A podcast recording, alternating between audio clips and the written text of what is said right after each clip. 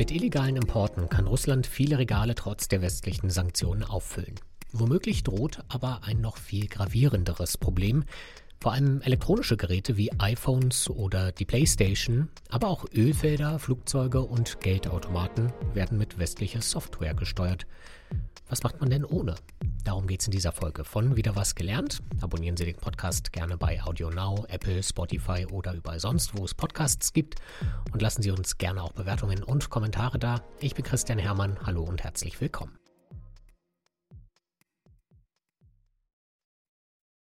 Obwohl Unternehmen wie Apple, Microsoft, Nintendo oder Samsung keine Geschäfte mehr mit Russland machen, können Russinnen und Russen wieder iPhones oder auch die neue PlayStation von Sony und andere beliebte Elektronikgeräte kaufen.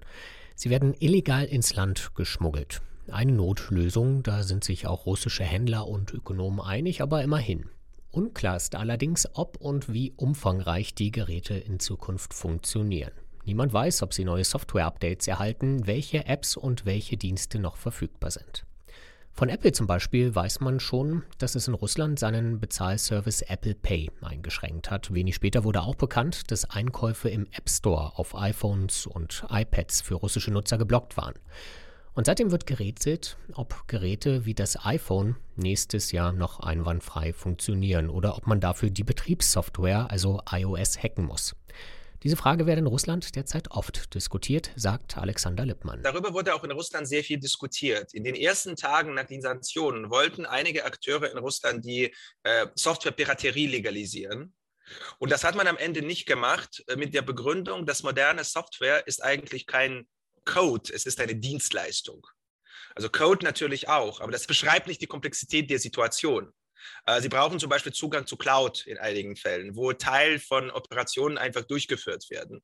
Oder sie schaffen sich massive Vulnerabilitäten wenn sie äh, keine Updates bekommen. Deswegen, das ist genau das, wo der Westen besonders viel Leverage hat.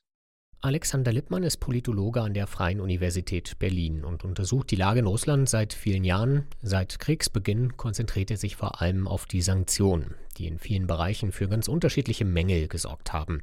Bauteile für den Autobau fehlen zum Beispiel massiv, eigentlich aber auch die iPhones. Russische Einzelhändler können sich die allerdings illegal im Ausland beschaffen. Mit digitalen Produkten wie technologischen Dienstleistungen funktioniert das selbstverständlich nicht. Die Zugänge zu Software- oder Cloud-Anwendungen steuern IT-Abteilungen in Deutschland, Kalifornien, Japan oder Südkorea. E-Mail-Adressen, Passwörter, Lizenzen und Benutzerkonten können jederzeit mit ein paar Klicks geändert oder gesperrt werden. Das ist auch der russischen Öffentlichkeit bewusst. Ohne Software-Updates ist die digitale Infrastruktur anfällig für Hacker, hat die russische Wirtschaftszeitung Vedemosti vor kurzem getitelt und ohne die entsprechenden Lizenzen funktioniert sie gar nicht ergänzt. Logisch, denn was hilft ein Laptop, auf dem aber kein Betriebssystem wie Windows installiert ist? So kommen die Computer aber russischen Berichten zufolge immer häufiger in Russland an. Die Probleme beschränken sich aber nicht auf den PC.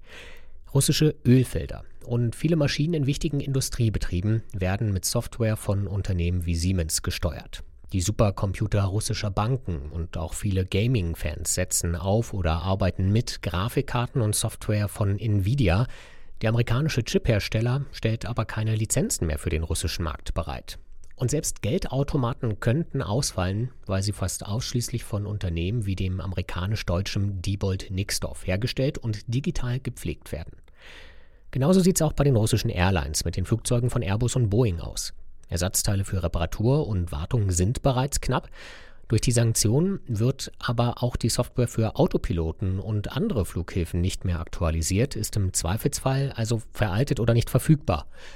Abstürze die durch fehlende Wartung verursacht werden, gelten deshalb seit kurzem schon als nicht mehr versicherungsfähig. Das war der Punkt, von dem ich gesprochen habe bei technologischen Dienstleistungen, bei Software-Dienstleistungen, weil wenn Sie meinetwegen, äh, sprechen wir jetzt nicht über, über, über äh, Aviation-Software, weil da bin ich tatsächlich kein Experte, aber sprechen wir zum Beispiel von SAP. Wenn SAP Ihnen kein Software liefert und keine äh, Unterstützung liefert, keine Updates liefert, Sie können nicht SAP aus einer anderen Quelle beziehen.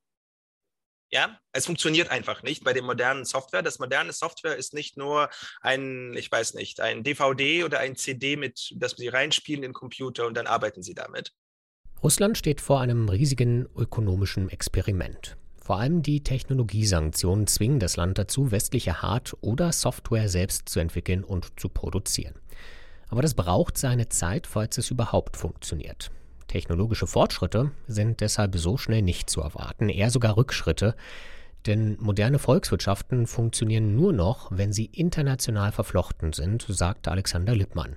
Ist das nicht der Fall, droht wie in Russland ein Phänomen, das auch als Rückwärtsindustrialisierung bekannt ist. Dann passiert genau das, warum, also das, was die Situation kompliziert macht, dann kommt eben kein Kollaps, wie man das in Hollywood-Filmen kennt, sondern dann wird die Wirtschaft sich anpassen. Das ist die Natur der Marktwirtschaft. Aber wie wird sich anpassen? Sie wird sich anpassen auf einem geringeren Niveau, auf einem Niveau, in dem diese komplexen, modernen Industrieproduktionen nicht mehr fähig sein werden. Also in Deutschland werden wir meinetwegen keine Chemie und keine Glasproduktion haben, wenn morgen wirklich Gasembargo kommt und vielleicht auch große Probleme bei Autoproduktion. Und Russland wird gar keine industrielle Produktion haben, sondern primär irgendwelche ganz basale Sachen und ähm, Importe aus China. Gleichwertiger Ersatz wird in Russland die Ausnahme bleiben. Stattdessen gibt es schlechtere Qualität für einen höheren Preis. So lautet das wahrscheinlichste Szenario. Überall, aber nicht ausschließlich dort, wo moderne Technologie involviert ist, meint auch Alena Epifanova. Sie analysiert für die Deutsche Gesellschaft für Auswärtige Politik die russische Technologiepolitik. Weil eine moderne Wirtschaft äh, natürlich auf äh, Informationstechnologien basiert und auch äh, russische Digitalwirtschaft und sonst ähm, die ganze Industrie äh, hängt von der äh, Verwendung von Informationstechnologien ab. Und, ähm, und Russland hat keine eigene ähm, starke IT-Bereich und deswegen ist von den ausländischen Schlüsseltechnologien abhängig, was ganz normal ist eigentlich. Die Sanktionen für Software und Hardware werfen Russland in die technologische Steinzeit zurück. Der Kreml müsste etwa 30 Jahre in den Sektor investieren, um die heutigen Standards zu erreichen, schätzt Alena Epifanova, und dann noch einmal 30 Jahre, um die Lücke zur internationalen Spitze wieder zu schließen. Um diese Herausforderung zu meistern, hat Russland Anfang Juni schon 35 Kompetenzzentren gebildet, die einheimische Alternativen zu ausländischen Digitalprodukten in mehreren Schlüsselsektoren entwickeln und herstellen sollen. Dafür stellt der Kreml umgerechnet gut 550 Millionen Euro bereit. Welche Schlüsselsektoren das sind, wo sich dieser Aufwand am ehesten lohnt, untersucht das russische Industrie- und Handelsministerium zurzeit aber noch. Denn auch in Russland gibt es einen großen Fachkräftemangel, der gerade im Technologiesektor verheerend ausfällt. Seit dem Angriff auf die Ukraine sollen 170.000 IT-Spezialisten das Land verlassen haben, schätzt der Kreml. Russland hat in den letzten 20, 30 Jahren den technologischen und Bildungspotenzial der Sowjetunion massiv verstielt. Das darf man nicht Putins Regime zu übel nehmen. Das hat eigentlich nicht Putin gemacht. Das hat sein Vorgänger Boris Jelzin sehr stark gemacht. Putin hatte aber trotz der angeblichen Bemühungen nicht so viel geändert, äh, weil er einfach auch nicht so viel Verständnis für sowas hat.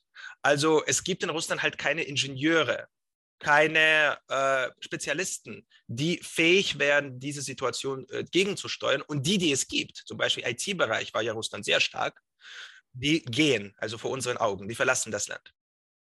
Ein Ausweg für Russland und eine logische Alternative zu westlicher Technologie wäre in vielen Fällen chinesische.